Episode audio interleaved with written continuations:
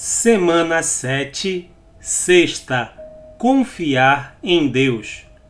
Ao finalizarmos nosso estudo sobre medo e ansiedade, podemos não ter todas as respostas sobre o motivo pelo qual enfrentamos momentos de medo ou por que sentimos ansiedade.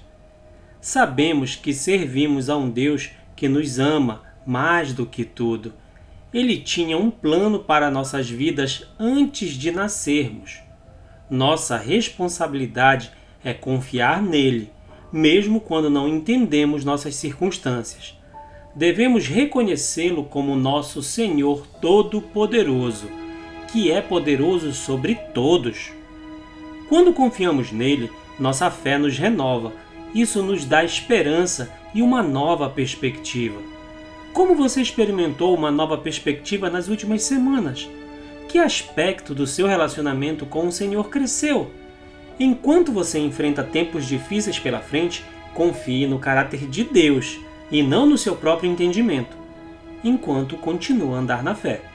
Deus Pai, obrigado por sua sabedoria e graça, obrigado por orientar meus passos, mesmo em tempos difíceis.